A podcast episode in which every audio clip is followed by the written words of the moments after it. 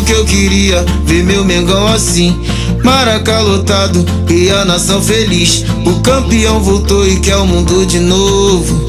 Pelos quatro cantos ecoa a voz do povo. Ah, esse é o Mengão que eu sempre quis. Seremos felizes. Ah, esse é o Mengão que eu sempre quis. Seremos felizes. O Mengão ganhou, hoje tem festa na favela. Festa na favela, festa na favela.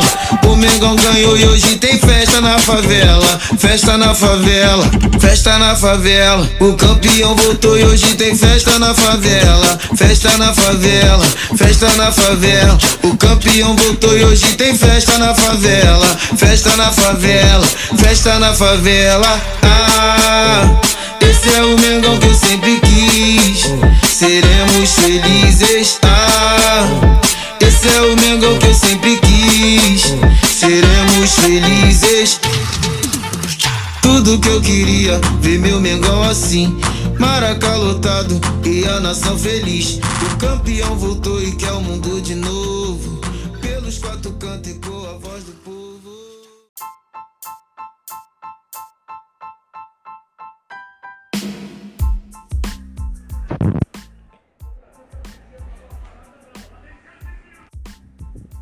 Salve, salve simpatias! Bom dia, boa tarde, boa noite, magnética. E aí? E aí, nação? E aí, mulambada? Satisfeitos com a vitória? Com os três pontos garantidos? Podcast do pós-jogo do Parangolé de Flamengo 2, Basco 1, lá em São Ju. É isso mesmo. Ganhamos tem a, a tal máxima de que é, clássico não se joga, se ganha. E tem uma máxima que sempre acompanha os rubro-negros. Contra o Flamengo, todo mundo se agiganta. É, ambas as máximas são absolutamente válidas e eu estava conversando com um amigo Salazar, e ele, ah, eu sou um otimista tal. Falei, olha, esse ano, esse tipo de jogo que foi é, Vasco e Flamengo, e ficar satisfeito não é ser nem otimista, é ser realista. Ele falou, é, você tá certa, porque esse ano eu eu sempre digo, repito, bato na tecla, é um ano que nunca existiu. Nada, não tem precedente, não tem como estudar, não. É um ano que se no mundo é atípico, no Brasil é atípico é, em dobro. Então, assim, para se ter uma ideia do que eu estou falando, o Flamengo fará entre o dia 13 desse mês e o dia 25 desse mês, ou seja, 12 dias, o insano número de 5 jogos. São 12 dias e 5 jogos. Então, não é que não seja fácil, é desafiador. Mas Lília, o Flamengo tem um elenco sensacional, descobriu mais jogadores, tudo verdade mas ainda assim muito complexo se nós analisarmos um pouco mais a fundo o que pode acontecer. E é isso que o podcast do Parangolé fará. Aquele gordo, porque né, pós-jogo, pós-jogo de clássico, tem surpresa, porque tem risadaria ou seja, tem um áudio especial para gente rir e brincar. Ah, tem Tel, tem eu e Sérgio, é, enfim, informação, é, análise voltada para o que foi ontem e para o futuro. O que nos aguarda nessa super maratona futebolística. Alguns detalhezinhos que às vezes passam desapercebidos sobre o jogo, sobre a temporada. Enfim, tenho certeza. Será um podcast muito legal e vocês estarão aqui ouvindo em nossa companhia. Vamos começar com risadaria. Break.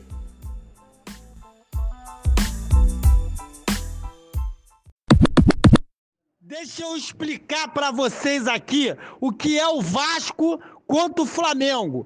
Porra, e pode ficar puto comigo, porra. Pode remover do grupo, pode bloquear, pode fazer o caralho, que eu tenho que desabafar, porra.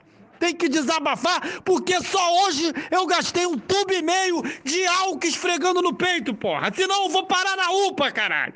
O Vasco contra o Flamengo, ele é um coiote. Lembra do Papalégua? Bibi, Bibi, o desenho do Papalégua? Então, o Vasco é o coiote, porra.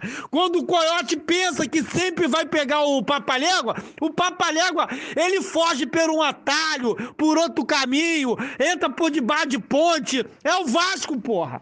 É o Vasco. O Coyote é o Vasco, porra. Quando a gente pensa que vai, que o time joga bem, quando acha que, gente, que eles estão todos desfalcados, fudidos, o, o Flamengo sai do túmulo e ganha o Vasco, porra. Foi assim, caralho. Eu vi o Vasco perder pra eles com o Romário, Felipe, Juninho Pernambucano. Eles todo descaralhado, patinho feio, Cututa, Luiz Alberto, Maurinho. Eles ganharam da gente. É uma década se fudendo pro Flamengo, porra. O Vasco é o coiote, porra. O Vasco é o coiote. Só se fode nessa história. Vai tomar no cu.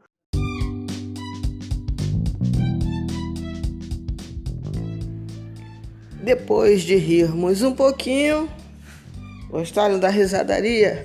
Eu me diverti um bocadinho. Vamos entrar nos blocos de análise, né? Começar é, com a geral do TEL e aí depois eu e Sérgio falando um pouco sobre o jogo, sobre o jogo, detalhes é, do jogo, nos aprofundarmos um pouco no que nós vimos desses importantíssimos três pontos. Importantes para o histórico, óbvio, sempre delícia ganhar de um de um time aqui da cidade. Ah, importantíssimo para o campeonato, que mostrou que mesmo quando o time está cansado, não está bem, que conseguimos. Importantíssimo porque representou uma coisa chamada virada. Isso tem um aspecto emocional é, importante ao longo de uma jornada de campeonato. Então, vamos lá.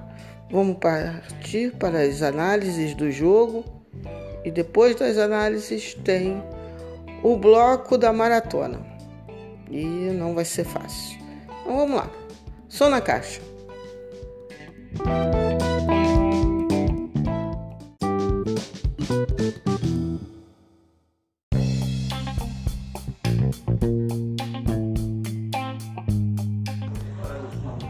Ai, galera. Bem, essa semana reapareceu, né, um debate até mais por causa do Grenal, né? Não, não ouvi falar isso no Flamengo e Vasco especificamente. Mas uma polêmica ali com a frase clássico não se joga, se ganha. É, e aí ficou uma galera, é isso mesmo, clássico não se joga, se ganha. Então, é, pra galera que acredita nisso, tem que estar tá feliz pra caramba agora, feliz e alegre, porque hoje foi exatamente sobre isso. O Flamengo não jogou, mas ganhou. O Vasco também não jogou, não, tá? Sinceramente, foi um jogo fraco, nível técnico fraco, fisicamente fraco, muitos erros bobos. Mentalmente, os dois times pareciam muito confusos, muito desconcentrados. E muitas vezes aqui no Brasil né, acontece do final do jogo virar meio um final de pelada. Os times contra-ataque 3 contra 1, perde a bola, já vira um contra-ataque 6 contra 5, enfim. É, aquele final de pelada, muito espaçado, ninguém correndo direito. E hoje o jogo foi assim por 15 ou 20 minutos, né? Teve um momento até que o narrador falou: Ah, o jogo fica bom. Falei, não tá bom. Pelo contrário, o jogo ficou É, que nem um final de pelada mesmo, só que aí tem tanto espaço que todo lance parece perigoso. O Flamengo foi mal no primeiro tempo, acho que foi mal no segundo tempo, mas conseguiu achar dois gols porque é um time melhor, enfim, acho que acharia os gols em algum momento, e aí depois ficou tentando travar o jogo, ficou tentando né, né, meio que segurar a bola, esperar o final, e aí demonstrou é, essas deficiências que o time estava tendo ficaram ainda mais saltando os olhos, né? Então, o segundo tempo foi tecnicamente muito ruim. Mas é isso, acho que foi uma homenagem para a galera do é, clássico não se joga, se ganha. Porque afinal de contas não adianta você ficar a semana inteira no Twitter falando clássico não se joga, se ganha, e aí quando o time não joga, mas ganha, você fala, nossa, que jogo ruim, nossa, que time horroroso, não sei o quê. Porque de fato foi isso, o Flamengo entrou para ganhar, vitória importante, três pontos importantes. Agora, uma, uma atuação um pouco assustadora, não só por hoje, mas pela sequência do que vem, né? Que alguns jogadores parecem muito cansados, alguns titulares, especialmente no meio-campo, parecem muito cansados, e alguns jogadores que não são necessariamente titulares parecem sem confiança nenhuma. Então, o Michael fez uma partida abaixo da crítica, o Vitinho entrou pilhado, mas confundindo um pouco raça com, com fazer falta, enfim. É, os zagueiros foram inseguros no, nos últimos cinco minutos. Tiveram dois lances né, de cruzamento na área. Um foi um cruzamento, o outro foi um lançamento, em que primeiro o Léo Pereira, depois o Gustavo Henrique tiraram para a linha de fundo quando tinham a possibilidade de escolher jogadas melhores. Até o próprio Neneca quase bateu roupa num, num chute ali, até um chute ruim, um chute fraco do Vasco, mas ele quase bateu roupa. Então assim, hoje foi isso, galera. Clássico não se joga, se ganha. O que eu acho que a gente precisa estar tá muito atento é em relação aos próximos jogos, porque enfim, se a maratona é, atrapalhando fisicamente, ou enfim, se os outros que estão entrando não estão com confiança, etc., a gente pode ter problemas aí ao longo dessa semana. Mas acho difícil que o Flamengo repita uma atuação tão ruim quanto essa. É, tenho recebido, tô recebendo, especialmente hoje, muitas mensagens das pessoas perguntando: Ah, eu vi na TV os caras falando muito de jogo posicional, que é, quando joga mal é posicional, aí quando não foi posicional, não sei o quê. O que, que isso significa? Cara, na boa, sim, sabe o que isso significa? Nada, nesse contexto, tá? No contexto que eles estão usando não significa nada. Eu até escrevi um texto sobre o jogo de posição quando o Domenech chegou que é uma coisa muito específica e a gente pode falar mais sobre isso, mas eu sinceramente não tenho nenhum saco para esse pro debate da forma que ele tá, né, no momento. É, porque as pessoas usaram, começaram a usar esse termo de uma maneira completamente inventada, é, simplesmente para justificar boas ou mais atuações de determinados times. E aí, enfim, estão tão, é, pegando pesado aí no, desvirtuando o assunto, eu acredito, e aí é um debate que não me interessa tanto. Enfim, é isso, galera. É, hoje o Flamengo não jogou, mas os três pontos foram importantes. Saudações rubro-negras.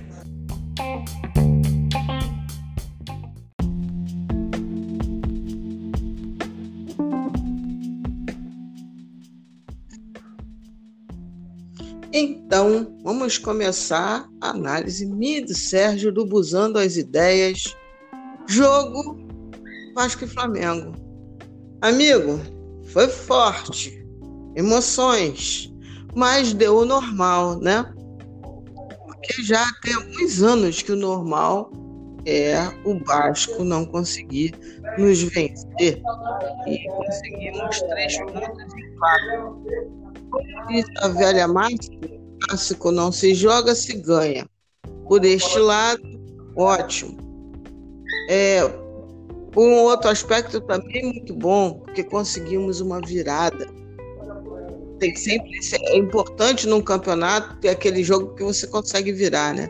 E conseguir virar contra o Vasco é muito importante. E cara, o time está se cansando é muito óbvio o nível de desgaste físico e mental, por exemplo, de um cara que é essencial, que se chama Gerson. Então, assim, tem uma série de coisas para conversarmos. E eu acho que foi um jogo ruim, ruim do Flamengo e do Vasco. Não tem essa historinha que o Pet falou, essa coisinha, ah, porque o Vasco merecia vencer. Não, merecia não. Ali, no máximo, no máximo, seria um empate. No máximo. Mas o Vasco em nenhum momento mereceu vencer. Né?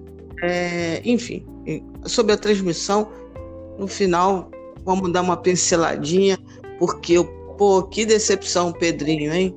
Assim, o Flamengo jogou mal, é, problemas individuais, que aí eu acho que são sérios, a meu ver, porque o Léo Pereira ele continua muito inseguro. Uma coisa que eu tenho falado dele, de quem acompanha o podcast sabe que futebol ele tem, mas é uma insegurança crônica que ele demonstra desde o primeiro jogo dele no Flamengo.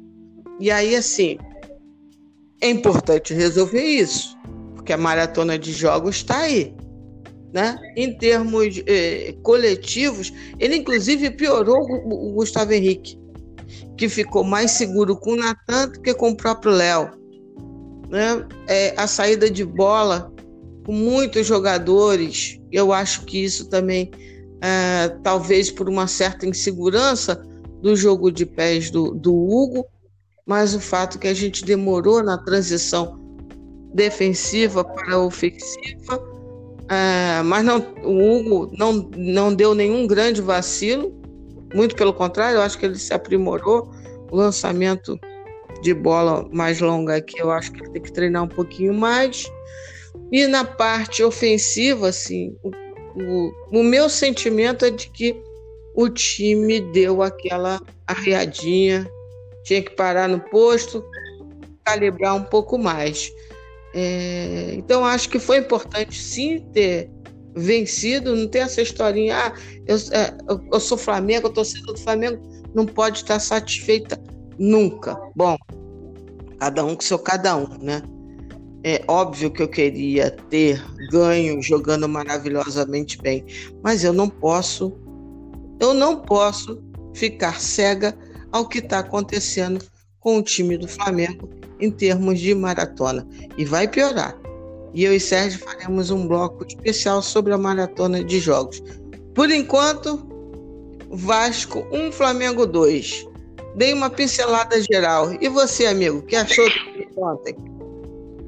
Boa bom tarde, dia, bom dia. Pois é, esqueci é. de falar. Tudo bem, meu amigo, dentro do possível? Dentro do possível, tudo bem. Bom dia, boa tarde, boa noite para todos. Salve, salve, nação. Salve, salve, mulambada. Bom, primeira coisa do que eu posso falar em relação ao jogo foi a vitória. Foi muito importante, até para não deixar o Atlético escapar. Porque o Atlético teria um jogo, teoricamente, muito fácil contra o Goiás. Ele está cada vez pior, né?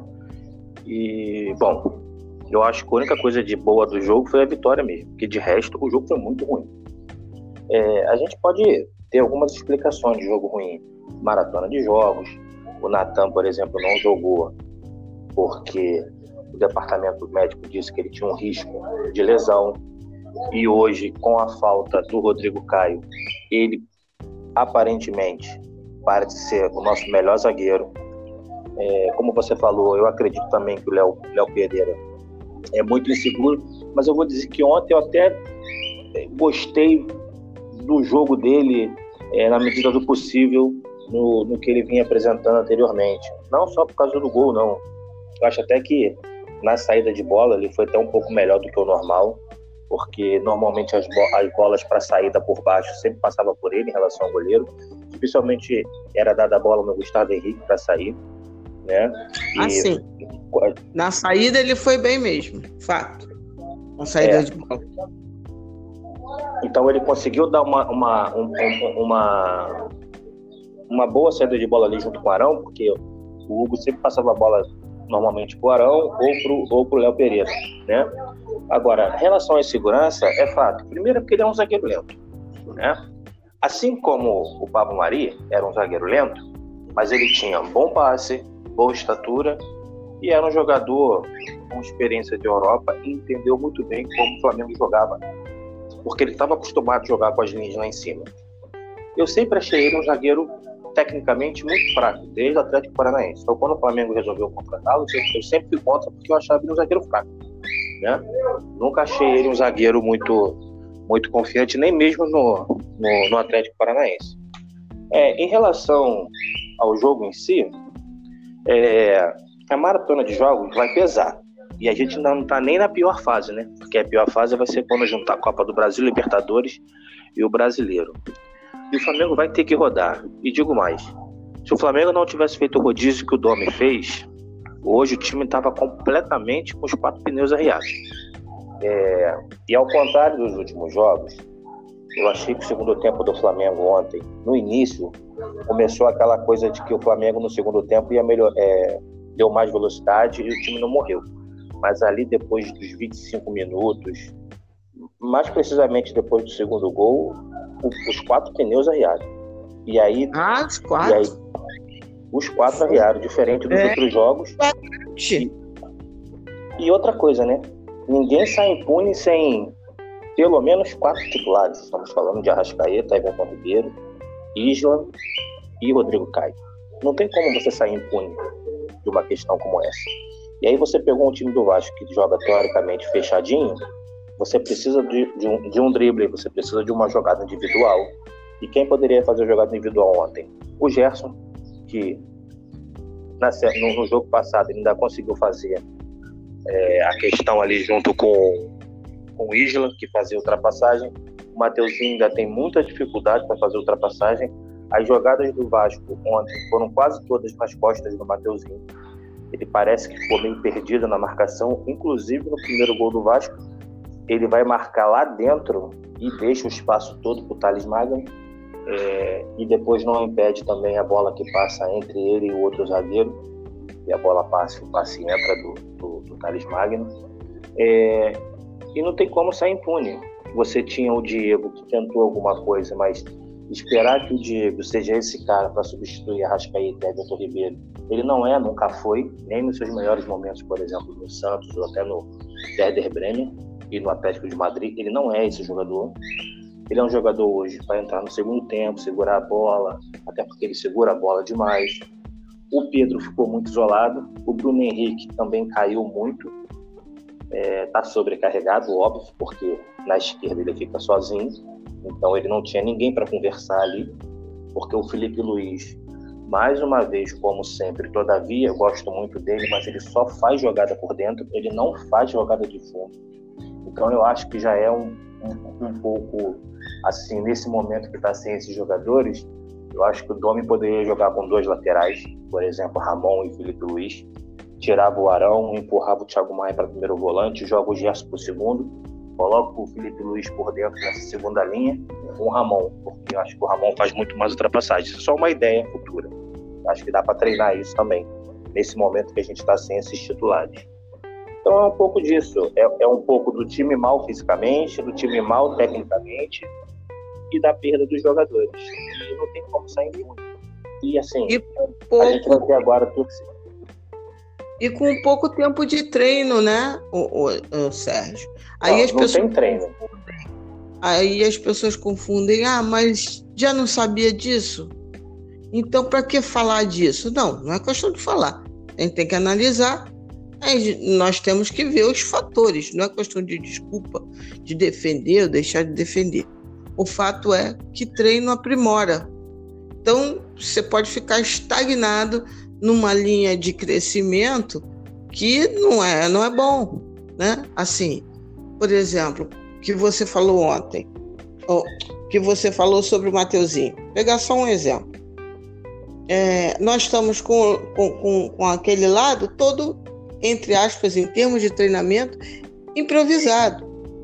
Porque o Isla ele já é mais maduro, mais consciente e, e parte pra, para as ultrapassagens, ele a, aproveita o, o, deslocamento do Gerson de maneira muito mais inteligente.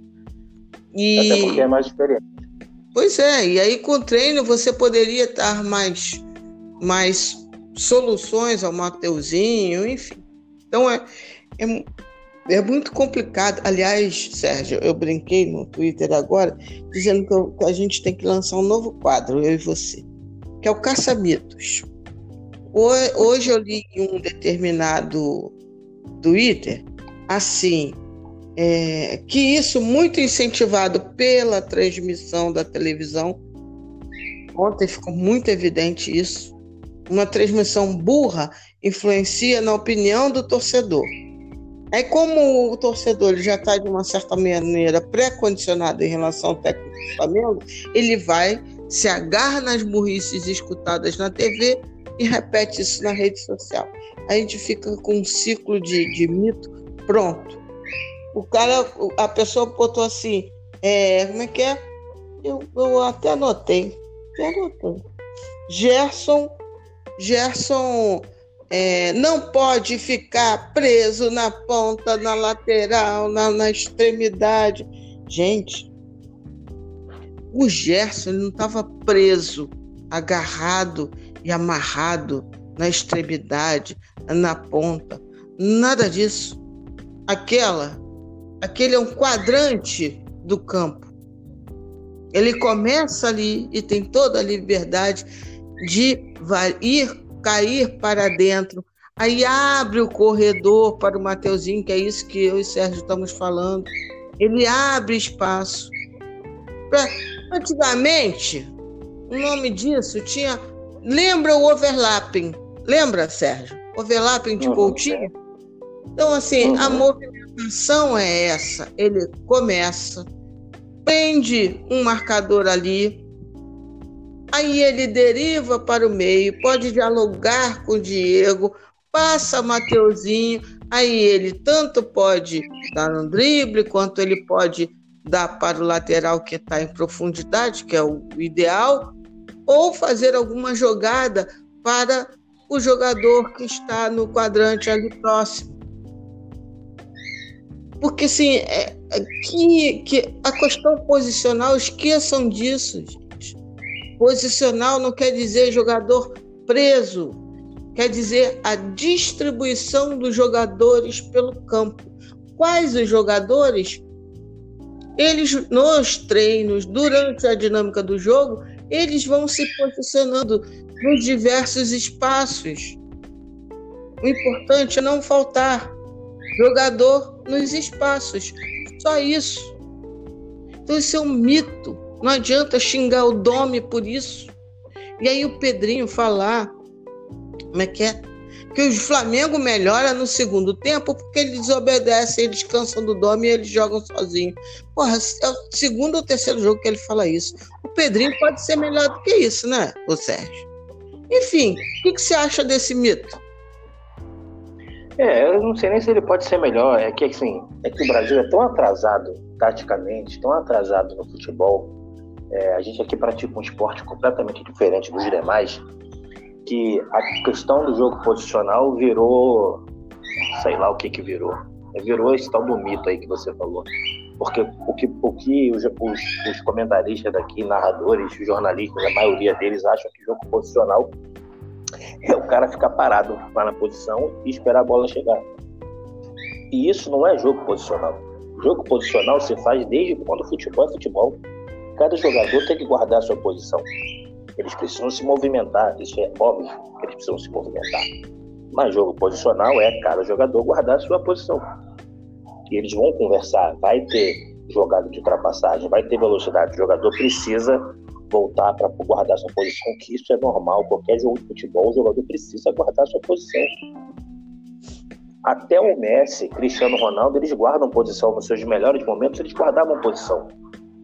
É óbvio que eles tinham mais liberdade de rodar. Você pega o time do. Vamos dar um exemplo aqui. Você pega o time do Guardiola do Barcelona. Você via como se guardava a posição tanto o Iniesta quanto o Xavi. E o Messi tinha essa questão da rodagem. Você pega o time do Flamengo hoje, ele pronto, o time titular, todos guardam posição. Quem tem mais liberdade hoje no Flamengo para rodar é o Arrascaeta. O Arrascaeta, uma hora tá na esquerda, hora tá na direita, hora ele tá vindo por dentro para pegar a bola do volante.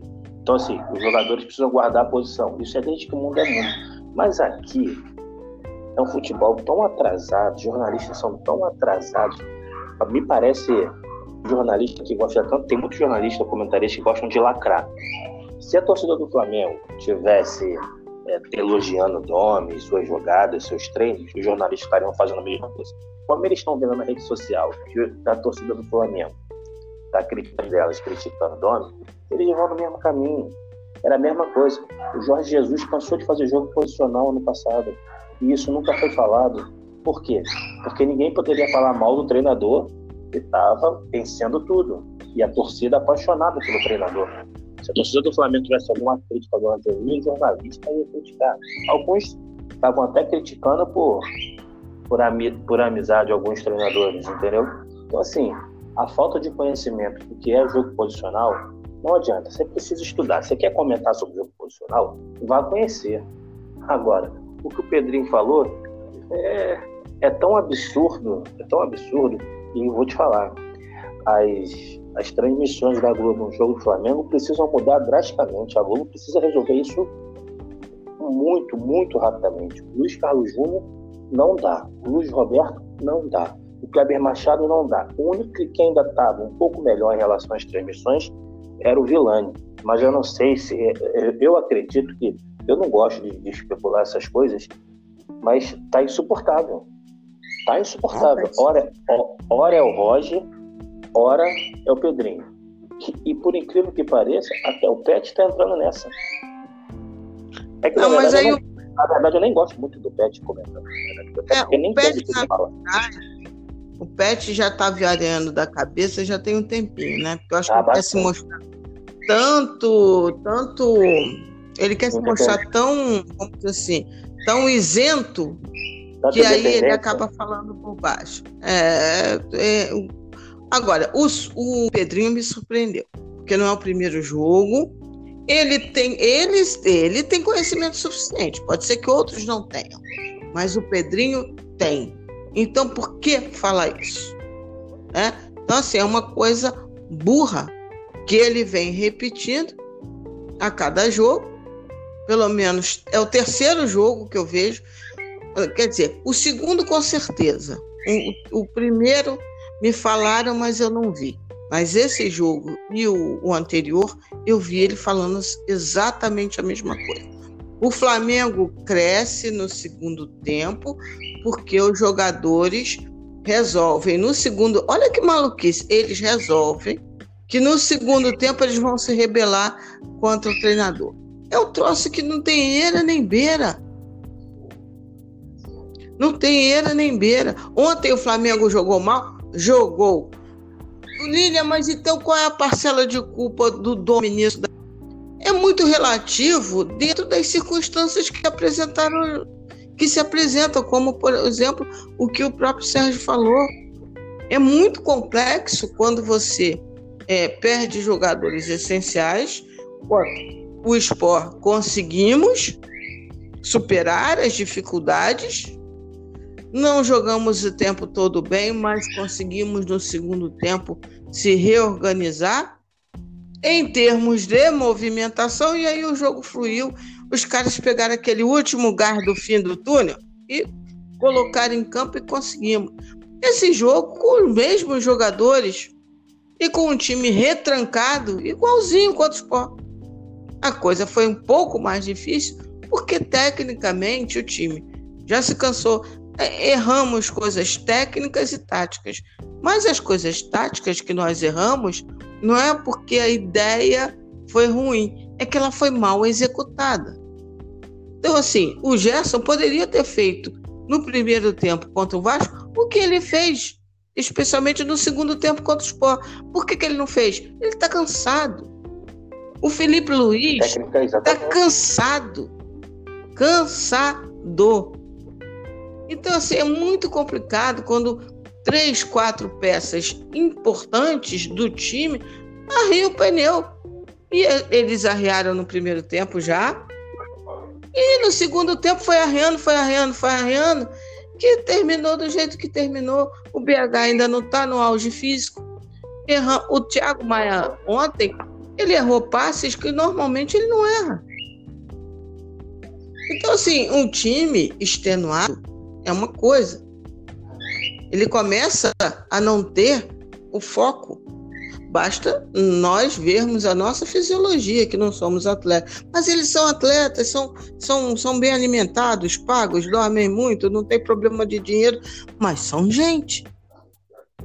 Isso não tira o fato deles terem todas essas questões, não tira o fato de que eles são pessoas, são gente. Né? Então, bate enfado, bate tudo. É um ritmo realmente insano. Ah, poderia ter tirado o Diego. fiquei com muito medo depois do cartão amarelo do Diego. achei que ele poderia ter sido expulso pelo calor do jogo. Ele, ele foi, ele deu no finalzinho do primeiro tempo um pouco mais de ar de graça e no, no iníciozinho do, do segundo tempo. Mas é outro que ele, como você bem falou, ele não pode ter essa responsabilidade de articulador do time. Com a queda do Gerson, ele ficou, deu ruim. Só que se tira ele põe o Gerson e coloca o Mateuzinho, acontece aquilo que. O Mateuzinho, o Mateuzinho não, o Michael. Ele ia tirar espaço do Michael, mas o Michael não sobe mais. Oh, meu Deus, estou invertendo as bolas. O Michael entrando, jogando o Gerson no meio e o Michael na ponta, ele tira profundidade do Mateuzinho. E o Mateuzinho é mais inteligente que o Michael. Michael fez ontem só escolhas erradas. Só escolhas erradas. É, quantos contra-ataques nós desperdiçamos ontem por escolhas erradas. Aí, no caso do Michel, nem podemos dizer que essas escolhas foram em função de cansaço, né? O que, que você acha do Michael? É, você acha que, assim, porque ele é muito importante, né? Ele foi contratado é, porque realmente o Flamengo precisa de alguém por aquele lado que quebre linhas, que aproveite quando o jogo se apresenta com espaços e o Michael, ele decaiu. É, é outro que decaiu mentalmente, assim. No Campeonato Carioca, para o Campeonato Carioca, ele serviu. Mas para o brasileiro, estamos vendo que a tal da inteligência precisa funcionar, né, Sérgio? Ah, sim, claro. Mas a gente precisa é, analisar certos pontos em relação a isso. Eu acho que o Flamengo teve um erro de avaliação porque o Michael ele, ele protagonizou e jogou bem no, no Goiás ano passado pela parte, pela parte da esquerda. Aí você precisa, depois de uma temporada inteira jogando pela esquerda, você precisa se adaptar a jogar pela direita num time que já está teoricamente montado. E, e, ser, e, jogar pela direita hoje ali tem uma dificuldade, que tem um cara ali chamado Everton Ribeiro, substitui o Everton Ribeiro, é difícil porque ele não é um ponta pela direita, ele é um meia pela direita que vem por dentro. E aí ele facilita na ultrapassagem pela direita, tanto do Gerson quanto do, do Isla. O Michael é isso aí. Entendeu? É isso aí. Só que houve um erro de avaliação. O Flamengo contratou três jogadores.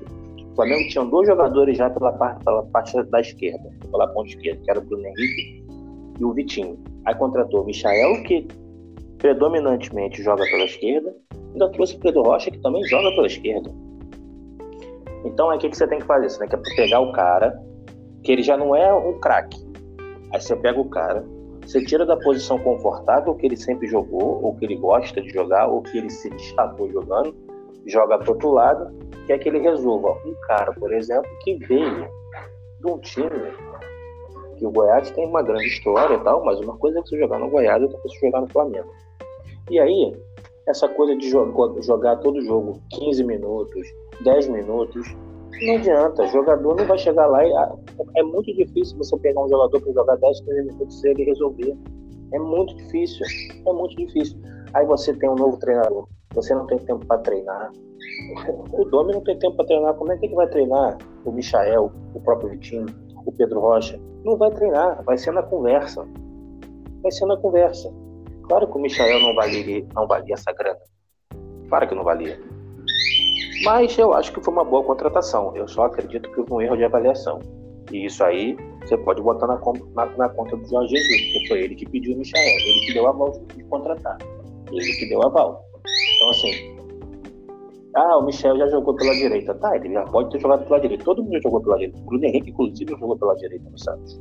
só que predominantemente se destacou pela esquerda. Aí você contrata, você tem quatro jogadores que jogam pela esquerda, você acaba tendo que jogar, empurrar um para a direita. E ali, com toda a pressão, com toda a falta de futebol que ele, que ele tem, ele não vai render, não adianta. Se o Michel continuar jogando, entrando pela direita como reserva do, do, do Everton Ribeiro, vai ser esse jogo aí. É muita velocidade e pouca inteligência, porque ele é pouco inteligente. E num jogo que o time, o Michael é para jogar num jogo que o time precisa atacar, igual o Vasco ontem. Então, só que não foi só ele que perdeu, teve problema na parte do contra-ataque, não. O Flamengo desperdiçou muito contra-ataque. Mas a, a questão, muito. por exemplo, o, o Pedro tomou decisões erradas, o Bruno Henrique tomou decisões erradas. Graças a Deus teve uma que ele tomou muito certa, que foi o segundo gol. Ele fez tudo milimetricamente perfeito. Mas eles, eles tomaram decisões erradas, até entendo um pouco mais. Porque, como eu falei, né, até o Pedro já jogou ontem, começando é, a abrir a boca, a mostrar a língua.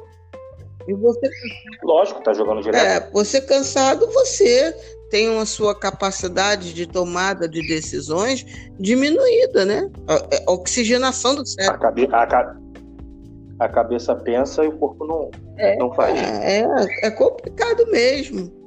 Outra coisa, falando em segundo gol, é, que é, foi muito interessante.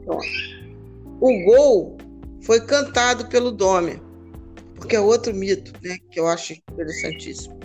Ah, o técnico do Flamengo não fala.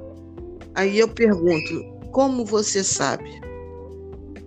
Se a TV não mostra, se não colocarem um, um, um microfone ali no Flamengo, como é que você vai conseguir saber se o Domi não instrui ou não os jogadores.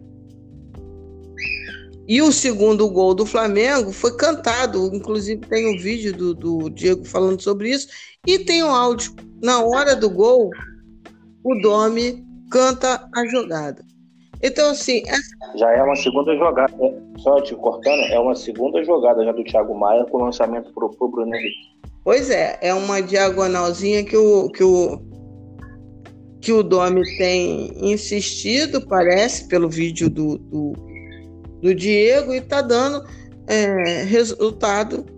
Enfim, é, é isso. Minha visão do jogo ontem que foi um jogo ruim, com aspectos que me preocupam para a maratona, mas a qualidade do jogo de ontem do Flamengo, eu acho que dentro desse contexto todo, é, ele é entendível. Né? Não é bonito, não é gostoso, mas dá para entender o que aconteceu um pouco ontem. É, né? eu, e... eu queria fazer uma observação em relação a isso depois. Segura aí, meu amigo. Então, assim, o que, eu queria, o que, eu, a observação que eu queria fazer em relação a isso, minha amiga Lili, é o seguinte: a gente precisa falar sobre a diretoria, né? Porque foi a diretoria que assinou lá atrás o regulamento. Ou seja, para ela não teve problema o seu time jogar terça e quinta. E ela sabia, inclusive, sobre a questão da data FIFA. Ou seja, independente de qualquer coisa, a diretoria sabia dessa maratona, sabia que isso ia acontecer, e mesmo assim achou normal jogar terça e quinta. E pior, eu não vi nenhum jogador reclamar. É nessas horas que eu falo. O jogador precisa falar. Jogadores com, com, com alto rendimento, jogadores que têm nome, precisam botar a boca no trombone e falar, mas não falam, ficam quietos. Aí o sindicato dos jogadores de futebol também, ninguém se pronuncia, ninguém fala nada. É inadmissível, inadmissível um time jogar numa terça e numa quinta. Inadmissível, isso não pode acontecer. Até porque eu acho que não vai, não vai acontecer com nenhum clube. Então você vai ter um jogo terça e quinta, você vai ter que ter dois times. Você corre o risco de, de machucar um jogador seriamente. E aí, o que, que faz? Agora não tem que fazer, não tem desculpa. Vai ter que ir lá, vai ter que jogar e tentar o máximo possível de ponto. E como é que você cobra? Se terça-feira, por exemplo, terça e quinta o time jogar mal, faz o quê? Manda todo mundo embora? A culpa é do treinador? A culpa é dos jogadores ou é a culpa da diretoria? Que, sabendo que tinha um jogo terça e quinta, mesmo assim assinou a porra do regulamento da CBF. Então, assim, a gente não pode tirar a culpa da diretoria, que sabia que isso ia acontecer e mesmo assim autorizou. Porque o Flamengo poderia ter falado, não, calma aí, terça e quinta não tem como jogar. Eu não tenho, o jogador não vai aguentar, ah, mas você tem elenco. E aí, você tem elenco? Não é assim que funciona. Ah, então eu tenho elenco, então eu posso jogar um dia sim, um dia não. Entendeu? Entendi. Eu acho muito complicado, muito complicado. E em relação a essa questão do, do Domi aí, eu já desisti até de, de muito falar um pouco sobre isso, porque fica difícil. E aí, como, como a gente vem falando aqui, como eu venho batendo nessa tecla, virou pessoal. Então, se ele erra, a culpa é dele. Se ele acerta, porque os jogadores são bons individualmente. Aí fica dando morro em ponto de faca. O importante é saber se os dirigentes lá que estão lá dentro confiam no trabalho dele. Se os dirigentes confiam, que me parece que tem alguns que confiam e aqueles que não confiam são aqueles que contrataram o Abel no início do ano, então para mim não tem muita muita seriedade no que eles falam. É, eu disse, deixa aí esses torcedores do Flamengo gritando, falando isso, chamando o nome de treineiro, entregador de colete. E o que, que na verdade eu fico me perguntando o que, que esses torcedores realmente querem. O Flamengo demita o Dome e contrate quem? Dorival Júnior, Abel Braga de novo, tirar o Renato Gaúcho do Grêmio, o Vanderlei Luxemburgo, é, Ney Franco do Cruzeiro, mas quem? Então acho que acho que parte da torcida merece ou está merecendo esses treinadores. Eu, eu, eu não, não, não digo que sou melhor nem pior rubro-negro que ninguém, mas que todo rubro-negro que é torcer tem direito de falar tudo. Mas a gente precisa também pensar um pouco, né? Demite o dono e contrata quem? Guardiola? Mourinho? Ou aquele lá que era do Tottenham, que eu esqueci o nome dele, que é argentino? Pochettino. Não lembro o nome. Pochettino. É, Pochettino, né? Então, assim, demite o Dome e traz o Abel Braga de volta, porque é um, um, um treinador vibrante, sabe? Ele ali no, no na beira do, do, do, gramado grita, esbraveja, parece até que vai ter um infarto. Então tem torcedores do Flamengo que merecem Abel Braga, mas merece muito. Eu só, eu só, eu só peço é informação. Por exemplo, teve, teve gente ontem pedindo Guilherme Bala. Guilherme Bala nem no banco tava. Aí é complexo. Teve gente que criticou é, o cara não ter entrado com o Natan.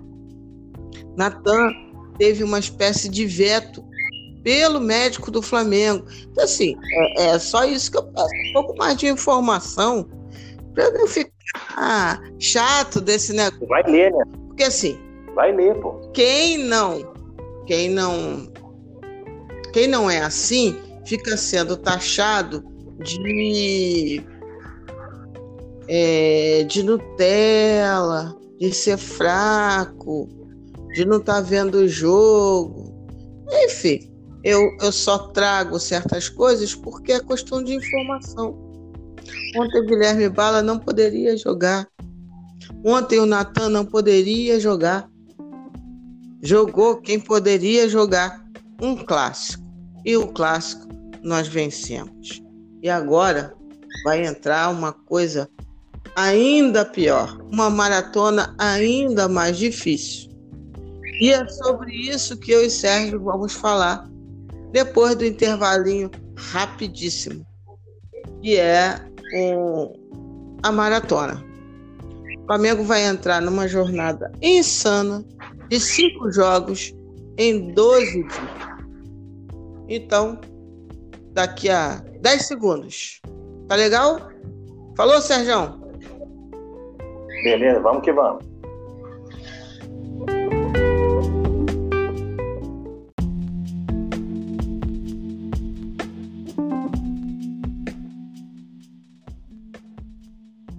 Então, começamos o bloco A Maratona. Por que a maratona, Sérgio? Vamos lá, vamos pegar aqui as datas que eu anotei direitinho. Próximo jogo: Flamengo e Goiás, dia 13, mais conhecido como próxima terça-feira, depois de amanhã. Em casa, Maracanã contra o Goiás, último colocado do Campeonato Brasileiro, salvo engano. É um time que ontem perdeu para o Patético de Minas. O, o Ederson Moreira está iniciando lá o trabalho no Goiás. Dia 15, mais conhecido quinta-feira, ou seja, 48 horas depois, Red Bull. Red Bull Bragantino também no Maracanã.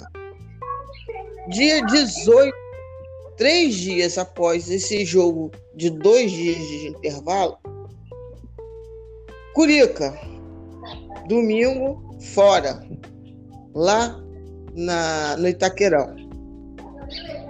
Dia 21, três dias após, tem Júnior pela Liberta, no Maracanã. E dia 25, Internacional, um adversário direto, em cima da tabela, fora.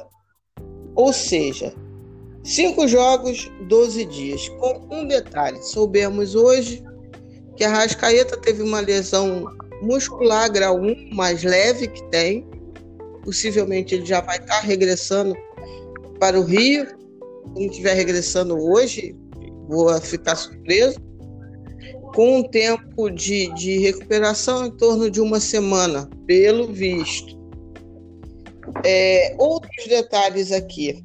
O Flamengo, ele tá, é o primeiro, é um dos primeiros, salvo engano, o primeiro a pagar, dos que estão em cima da ponta da tabela, pagar jogo que foi transferido por conta da Libertadores. Então, uma maratona insana de jogos, lembrando para todo mundo que pela fisiologia, pela fisiologia, o dia que o jogador se sente mais cansado após uma partida não é o primeiro dia após a partida, e sim o segundo dia após a partida.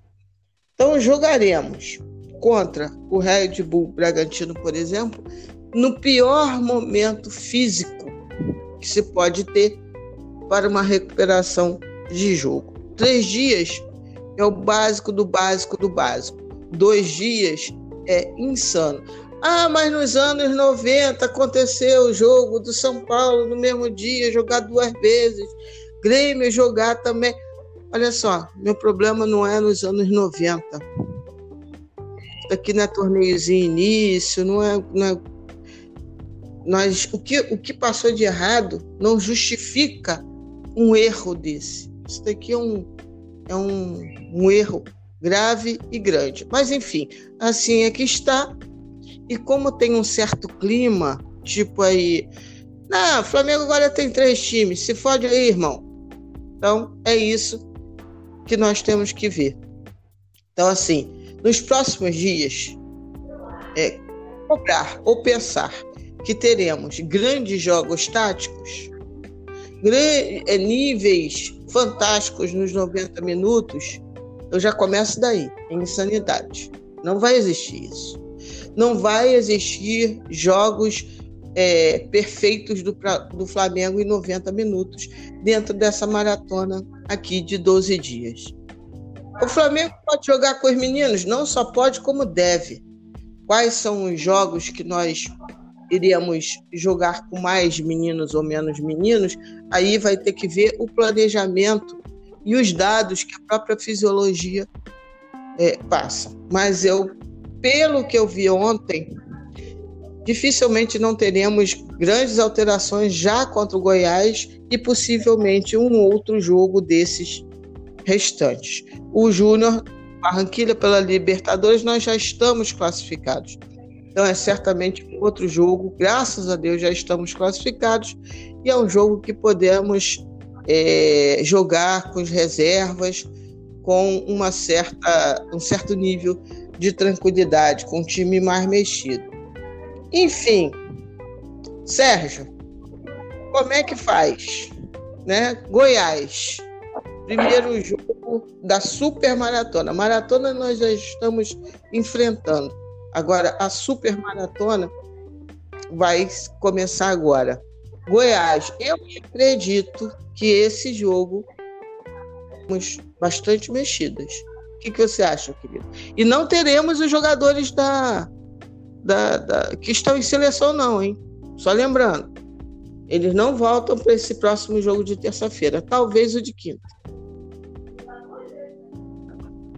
Bom, vamos lá.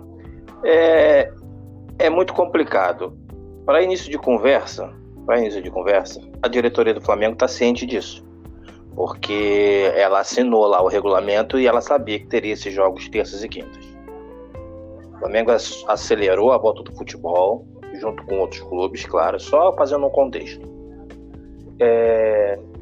E nesse regulamento tinha lá o jogo terça e quinta. Por que, que a diretoria não chiou? Por que, que a diretoria não tentou mudar alguma coisa? Porque sabia que isso prejudicaria o seu time. A sorte, a sorte do Flamengo, por exemplo, é que já estamos classificados na Libertadores. Porque a gente teria, o treinador teria que decidir entre o brasileiro e a Libertadores. Graças a Deus, como você falou, já podemos colocar reserva lá. Terça e quinta vão ser times diferentes. Claro, possivelmente vai ter um jogador o mesmo jogador na partida. Agora, se tiver o mesmo jogador na partida de terça ele tiver na quinta e esse jogador não render, não adianta xingar o técnico, xingar o treinador. Não adianta. Tem que cobrar da diretoria que assinou dizendo que poderia jogar terça e quinta. Então, o treinador vai reclamar, o jogador vai reclamar, mas o que me incomoda muito também é o seguinte, como eu falei no bloco anterior, eu não vi um jogador do Flamengo reclamar sobre isso antes disso acontecer. Eu não, eu não vi a diretoria reclamar. Eu não vi o sindicato de clubes reclamar que o jogo ia ter menos de 20, um pouco mais de 24 horas. Ah, o sindicato dos atletas, no caso, né? É, eu não vi o sindicato reclamar. Dizer Sim. que não pode jogar. Sim. E eu não vi jogador como o Diego, que tem experiência, como a Rascaeta, como Everton Ribeiro, como o Bruno Henrique, como o Gabigol. Ninguém reclama. Aí depois vai ter uma muletinha de desculpa, mas é uma desculpa aceitável. É uma desculpa aceitável. Mas cadê o planejamento da diretoria? Essa, essa, esse mesmo, essa, essa mesma diretoria em relação ao futebol é a mesma que deixou isso acontecer em relação a esses dois jogos, não escreveu os jogadores necessários na Copa Libertadores, ou seja, precisa ser cobrado. Precisa ser cobrado. Não adianta torcedor ir para rede social xingar treinador e xingar jogador e deixar a diretoria passar batida. Tem que criticar a diretoria que aceitou um troço desse. É inaceitável a diretoria fazer isso. Mas agora tá aí, tá posto, vai ter que jogar. O que eu espero é menos dano possível. A sorte que vamos pegar dois times, dois times que estão lá embaixo. É, acredito que dá até para dá até para para ganhar os jogos. Deixa eu só tirar uma dúvida. O Goiás é, é o Goiás e Bragantino, os dois são fora de casa ou os dois ou dentro de casa? Eu não lembro, eu não vi, não estou com a tabela aqui na mão. Os dois dentro os... de casa. Esse é um fator de sorte. Os dois É, porque aí dentro... não tem viagem. Isso, isso. Mas aí é o que eu falo. Mas aí é o que eu falo. O Flamengo sabia disso e sabia da data FIFA e sabia que poderia perder o jogador na data FIFA. Podia ser pior, hein? Podia ser pior. Perder mais jogador. Aí eu, aí eu falo, aí é que eu falo. Você tem essa questão, os jogadores estão fora por causa da seleção. Aí esse negócio de ter três times e a garotada. Aí vai botar a garotada para jogar. Não dá para esperar muita coisa. Vai esperar é título. É título não, é, é menos dano. Se tiver menos dano, se a gente passar por isso, é muito importante passar porque a gente está com enfrentamento direto com o Atlético Mineiro. E daqui a quatro rodadas, cinco rodadas, se não me engano, são cinco jogos até o final do primeiro turno, para no primeiro turno pegar o Atlético Mineiro. E lá, a gente vai ter que chegar lá inteiro. Vai ser uma loucura. A gente vai ter que passar isso. A gente não, não, não espere, quem está escutando, não espere bom futebol. Espere apenas tentativa de vitória. Bom futebol não vai acontecer. É, exatamente. Não adianta também dizer assim, não, mas o Atlético está jogando muito melhor. Ah, correto. Ninguém aqui é idiota para saber que o jogo coletivo do Atlético e o jogo é, passa por esse por essa questão de ter tempo de treinamento o Atlético ele está no momento melhor do que o Flamengo agora também ninguém me tira da cabeça que o Patético de Minas não seja vulnerável também a oscilações isso daí é que eu estou dizendo Sim, isso daí é o, o recado pessoal do entregue às taças, né? Porque apesar disso tudo, o Flamengo já vem maratonando, já vem maratonando, e nós temos três pontos de diferença para eles. Que basicamente é aquele primeiro jogo que a gente perdeu um caminhão de gols e perdemos por 1 a 0 para eles aqui no gol contra do Felipe Luiz. Então, dizer que o, o campeonato acabou, acho extremamente cedo. Extremamente cedo. Acho que domingo, nós, no domingo, na terça-feira, é, já vamos ter a volta do Natan. Talvez tenhamos a volta do Diego Alves. Então já começa a modificar aí, né? É, Diego Alves no gol, a defesa, possivelmente é, Gustavo Henrique e Natan, acredito, até porque o Domi falou da defesa especificamente ontem. É, nas laterais não tem muito o que fazer, é Mateuzinho e Ramon. Felipe Luiz não dá mais para é, maratonar desse jeito. Ele vinha num bom nível não custa nada, porque o pessoal agora também já está numa de vamos deslocar Felipe Luiz no lugar do Arão Pereré buscar soluções mágicas, porque não tem o nível do Felipe Luiz. Caiu porque ele não aguenta esse ritmo. Ele então, ninguém, assim, né? Ramon, ninguém, ninguém. Mas no caso dele, é, mais ainda, vamos dizer assim, né? É, então eu imagino Ramon começando no próximo jogo. O meio de campo é que me preocupa um pouco mais. É, esse, essas, essa linha de quatro ainda, é, ainda vai. Imagino que Arão e Thiago Maia continuem. Estou preocupada com o Gerson. E aí eu não sei como é que o Domi vai montar o time do meio para frente. Para mim é uma incógnita Imagino que Pedro Rocha já esteja totalmente apto para esse jogo contra o Goiás. Aí talvez, quem sabe, ele inverta. Comece com Pedro Rocha de um lado, BH de outro. Mas assim, o próprio Pedro, Pedro também está cansado. Mostrou isso ontem. Já começou a botar a língua de fora. E o Gabigol, ele não volta agora, agora, essa semana. Difícil. Não, é difícil. Voltar. Então, assim, quem entraria? Um falso 9 BH? Pode ser, né? Então, assim, do meio para frente eu começo a me preocupar, porque essa questão dos meninos, eles funcionaram muito bem do meio para trás. Se for reparar bem, nós conseguimos jogadores do meio para trás. Mas o pessoal elogiou, por exemplo, muito o Richard. O Richard, ele jogou muito bem contra um Palmeiras, que continuo dizendo, para mim não é nada demais, e uh, poucos minutos. Foi muito bem. Estou dizendo que ele não foi bem, foi muito bem. Mas como é que vai ser? Do meio para frente, nós estamos com jogadores em seleção, jogadores lesionados e, e jogadores fadigados. Então, me preocupa do meio para frente. Do meio para trás não me preocupa muito, não. Acho que o Natan vem, só que a gente tem que se preocupar com a ordem da coisa. Porque o último jogo é justamente contra o Inter. E o subsequente, que vai ser o dia que a época que a gente vai ter um intervalinho maior, que é dia primeiro, de novembro vai ser contra o São Paulo. Então, assim, é uma super maratona, é a maratona dentro da maratona.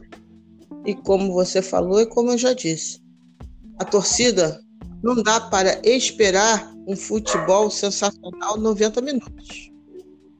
Não dá. É impossível.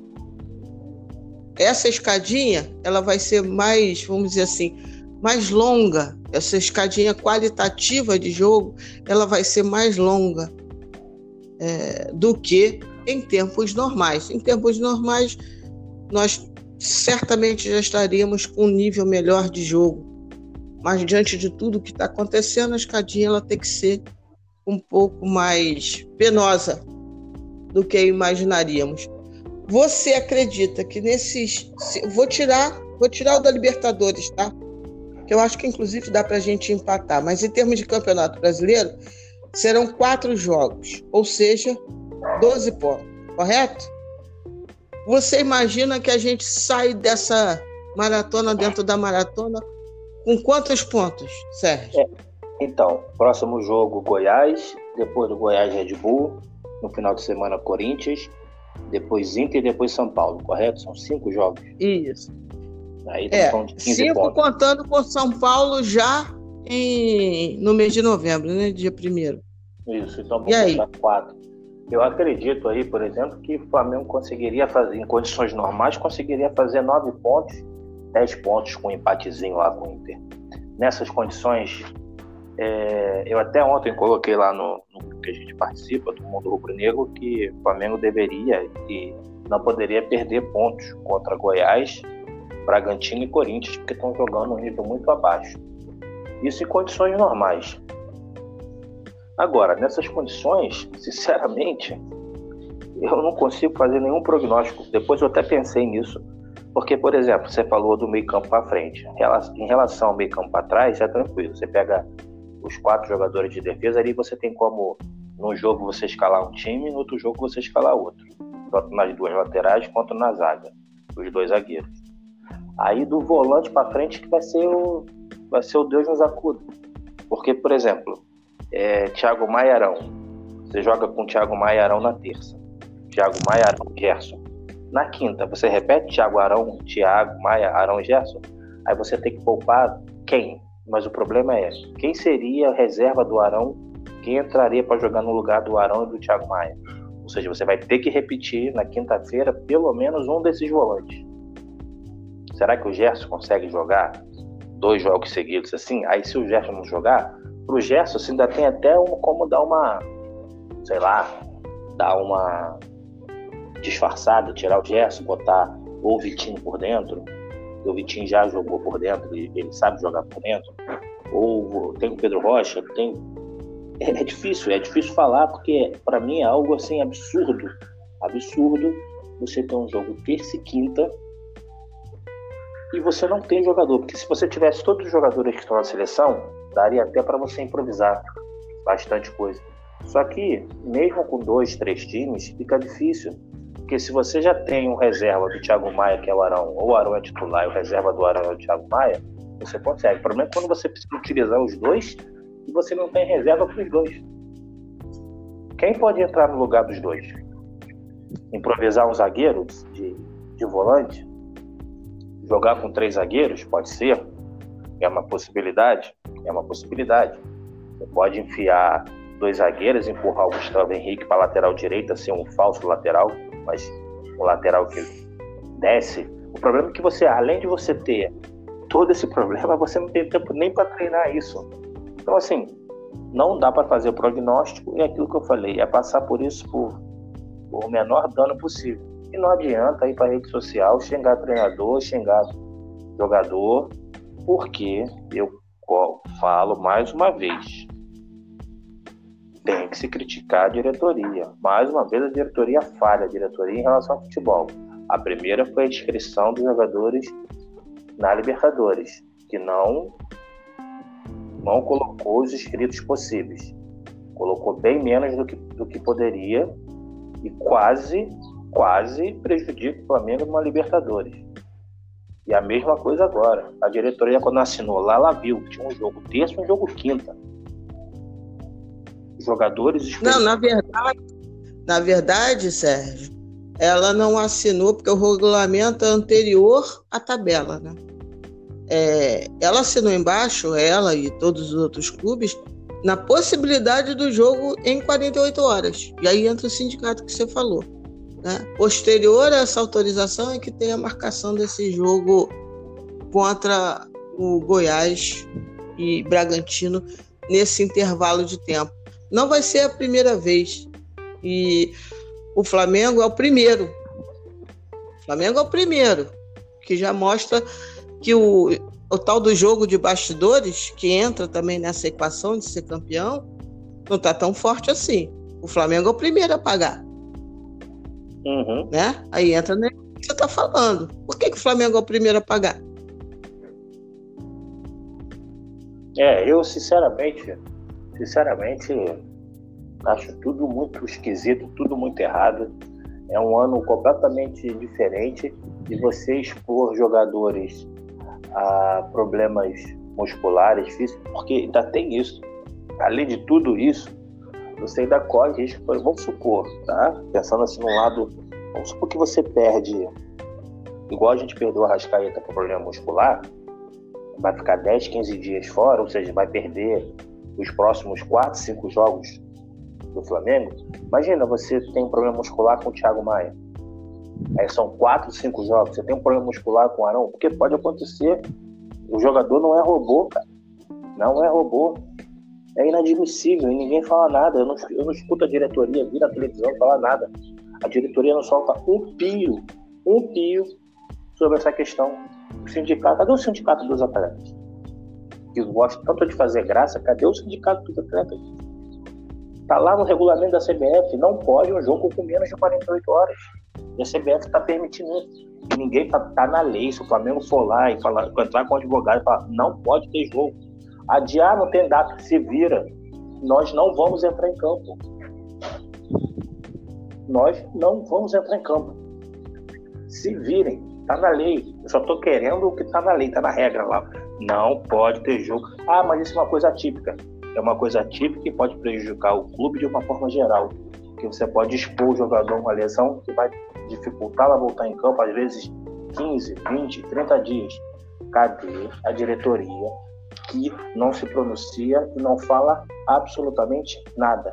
Deixa tudo nas costas do treinador deixa tudo nas costas do treinador.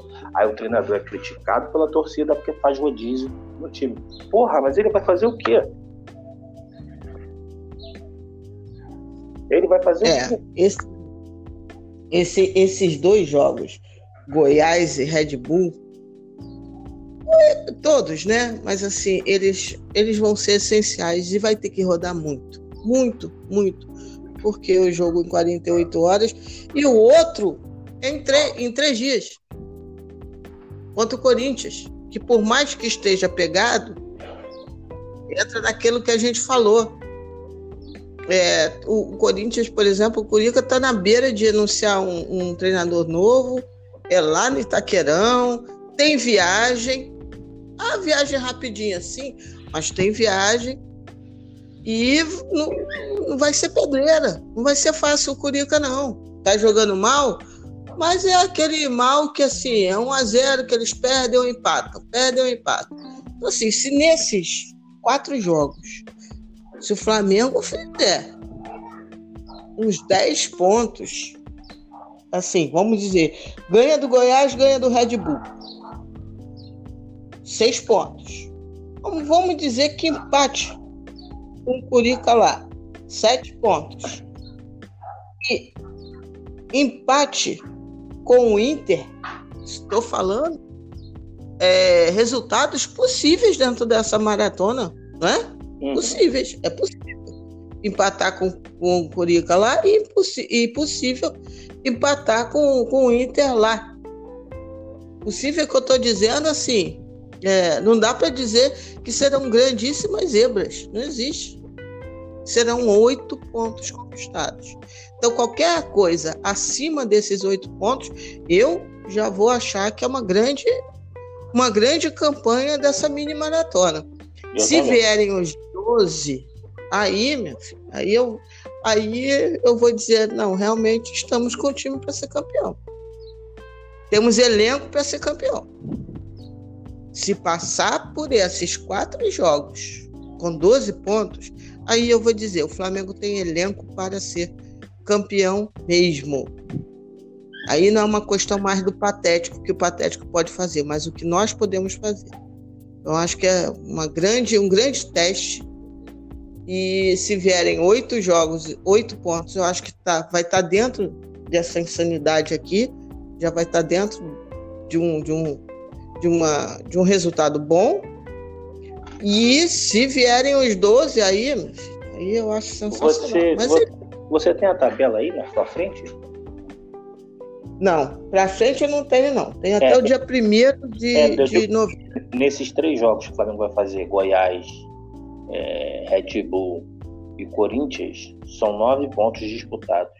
O Atlético Mineiro Sim. faz quantos jogos? Dois? Possivelmente dois. Eles estão com jogos, eles estão com o jogo devendo e eles não pagaram. É, eu queria saber quem, o, eu, eu, não tenho aqui, quem, quem o Atlético enfrenta agora os, os, os próximos dois jogos. Não tem. Nós vamos, podemos, podemos tratar disso no próximo Urubuzando. Isso. Porque terça-feira a gente já pode fazer essa essa pesquisa dos jogos do Patético, né? Sei que eles não vão pagar agora os jogos dele. É porque, se, por exemplo, dele. porque se, por exemplo, o Atlético faz dois jogos, vence dois jogos e o Flamengo faz os três e vence os três, a gente empata na tabela. Sim. O Flamengo está três pontos do Atlético, o Atlético faz seis, o Flamengo faz nove, a gente chega contra são as duas últimas rodadas do primeiro turno empatado. O ideal. Já dá pressão. É, o ideal, é, che... o ideal é chegar até o jogo do segundo turno contra o Atlético, no mínimo, no, no mínimo, no máximo, com três pontos atrás. Sim. Sim. E aí, é, ver como o time chega neste jogo com três pontos atrás e preservar o máximo possível de jogadores para esse jogo e ganhar lá. Aí, filho, aí, é, aí vamos, vamos estar com, com, com um Octa bem, bem visível, vamos dizer assim, né? Mas no próximo jogo, terça-feira, quando nós fizermos o, o, o pós-jogo, urubuzando, já podemos pegar também a tabela do Patético. Hoje o Inter joga contra o Fluminense e aí, se Deus quiser, vai o, o time de Laranjeiras, quem sabe, biscoitar lá um, um pontinho. Um pontinho. É, um pontinho já tá bom, né? Contra o time do gênio Thiago Galhardo. O cara virou um gênio da bola. O super craque. Hum. Que é bom. Thiago Galhardo é bom. É bom mas eu só, só coloquei a pimentinha porque agora ele se transformou num gênio. E é assim que vamos levando. Sérgio, eu acho que ficou fechado tudo, né? Exato.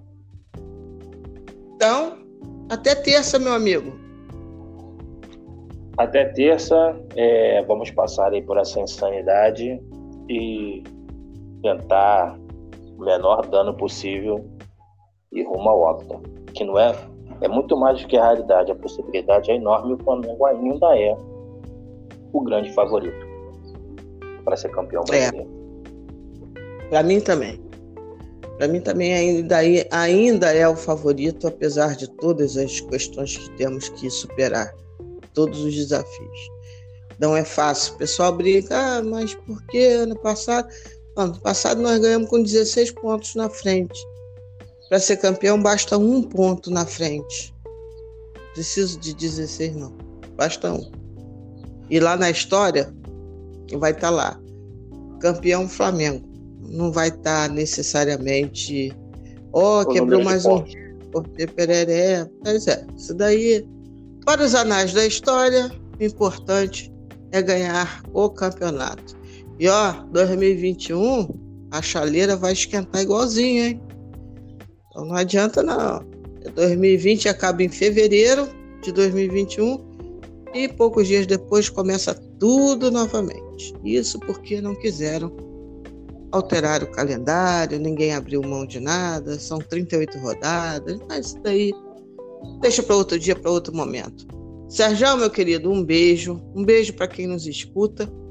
Saudações rubro-negras. Um saravá para quem é de saravá. Um axé para quem é de axé.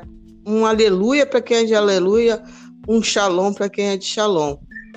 Cuide-se, cuidem-se, porque não acabou, não custa nada. Use a máscara, evitem aglomeração, vamos no sapatinho que é melhor. De minha parte, fico com namastê para geral e saúde e paz para todo mundo. Quem quiser, manda sugestão, crítica, dúvida, qualquer coisa para o meu Twitter, arroba Lilian Porto 6, Lilian de navio, Lilian Porto 6, o perfil, meu perfil do Parangolé lá no Twitter, ou para Sérgio. Fala aí o seu, a sua arroba, Sérgio. Arroba Sérgio Ribeiro 04. Beleza. Então é isso, galera. Sérgio Ribeiro 04, repetindo. Fale, querido. Então é isso. Mais um pós-jogo. É, como diz a minha, a minha amiga Lilian, da Bastepa Geral, vamos passar por essa com menos dano possível. E terça-feira estamos de volta. Saudações e um beijo gordo. um beijão, pessoal. Fiquem e para fechar, vai ter uma musiquinha. Depois vou botar uma musiquinha que eu gosto sempre de fechar com uma musiquinha. Então, beijo. Para quem quiser participar, vai lá na arroba. Ah, e não esqueça também o meu zap. Né? Se quiser se tornar um apoiador do podcast do Parangolé, vai ser mais do que bem-vindo, é necessário. Né? É o independente do independente, é o pequenininho. É zap 21, Rio de Janeiro, 97 005 7962 21 97 005 7962. Me manda um zap que eu te falo tudo. E também, se quiser criticar, elogiar, enfim, estamos aí para isso tudo. O bom debate respeitoso é sempre importante.